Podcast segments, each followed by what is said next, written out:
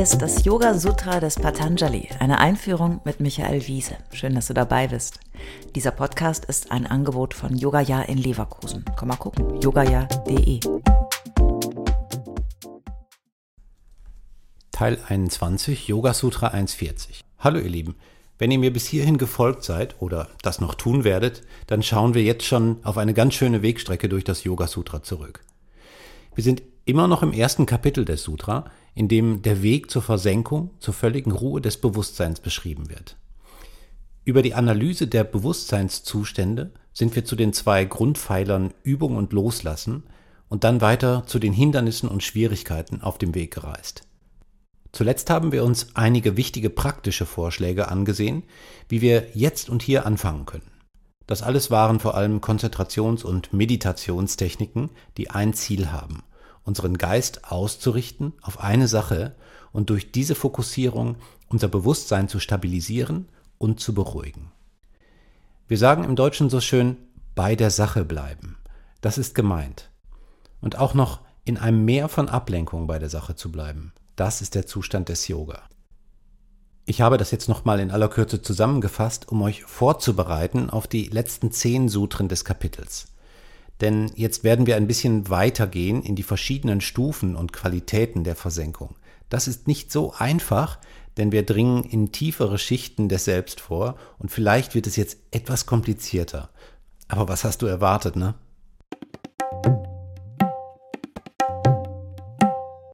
Yoga Sutra 140 Paramanu Paramamahattvantosya Vashikaraha Die Meisterschaft eines Menschen, der dieses Ziel des ruhigen Geistes erreicht hat, umfasst alles vom kleinsten Atom bis zum großen Universum. Wow, okay, das ist ein Versprechen. Ein Versprechen auf den Lohn der Mühe, Yoga zu üben. Die Aussicht auf diese Qualität der Geistesbeherrschung scheint uns erstmal etwas, vorsichtig gesagt, übertrieben abgedreht oder esoterisch. Aber wir haben schon gelernt, dass Yoga pragmatisch ist. Machen wir uns nichts vor. Wir erleben die Welt und uns selbst nur durch unsere geistigen Projektionen, durch die Brille unseres Bewusstseins. Das Bewusstsein, Chitta, ist der große Interpret der Realität. Alles, was auf uns eindringt, wird verarbeitet, bewertet, ausgewählt oder abgewählt, befürwortet oder abgelehnt. Über diesen Prozess der Chitta Vritti haben wir ja schon viel gelernt. Die Idee des Yoga ist ja, diese Fluktuationen des Geistes zur Ruhe zu bringen. Eine Möglichkeit, dies zu tun, ist, den Fluss der Gedanken zu verlangsamen und die Abstände zwischen Geistbewegungen zu verlängern. Und durch Konzentration können wir uns genau dabei beobachten, dann wird unser Geist stabiler. Und ein stabiler Geist, der nicht gleich bei der ersten Ablenkung fortgerissen wird, ist die Voraussetzung dafür, die Dinge klarer zu sehen und ihre wahre Natur zu erkennen. Mist, ich weiß, das klingt abgedreht und abstrakt, aber es ist nicht abstrakt. Wenn ich zum Beispiel sehr unruhig bin und Wut oder Ungeduld in mir aufsteigen, dann kann ich mich fortreißen lassen von diesen Gefühlen und mich so richtig darin baden. Kennt ihr, oder? Passiert schon mal dann überwältigen einen die Gefühle, sagen wir ja auch so. Ich kann aber auch meine Konzentration auf diese Gefühle ausrichten und sie beginnen zu beobachten. Wenn ich geübt darin bin, werde ich auf Dauer immer besser, die Natur und die Ursache und Folgen dieser Gefühle zu erkennen und im wahrsten Sinne des Wortes zu durchschauen. Ich kann mich bemühen, mich nicht mit ihnen, diesen Chittavritti, zu identifizieren. Dieses Durchschauen ist aus Yoga-Sicht ganz wörtlich gemeint dieses Durchschauen der Identifizierung und Verstrickung. Wenn mir das gelingt, auch wenn es nur kurz ist, dann scheint meine wahre Natur, mein wahres, ungetrübtes Bewusstsein durch. Dann kann ich Dinge so sehen, wie sie wirklich sind.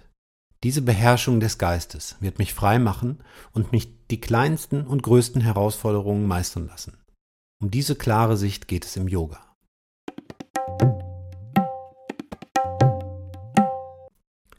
Aber keine Sorge, selbst einer der berühmtesten Yogalehrer der Moderne, Krishnamacharya, hat gesagt, dass wir sehr viel Aufwand betreiben müssen, um, Zitat, einen kleinen Moment von Yoga-Erfahrung zu machen.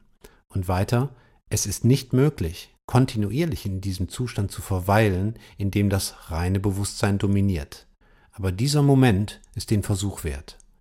Dieses reine Bewusstsein wird im nächsten Sutra mit einem klaren Kristall verglichen. Also, bleib bei der Sache, denn das ist Yoga.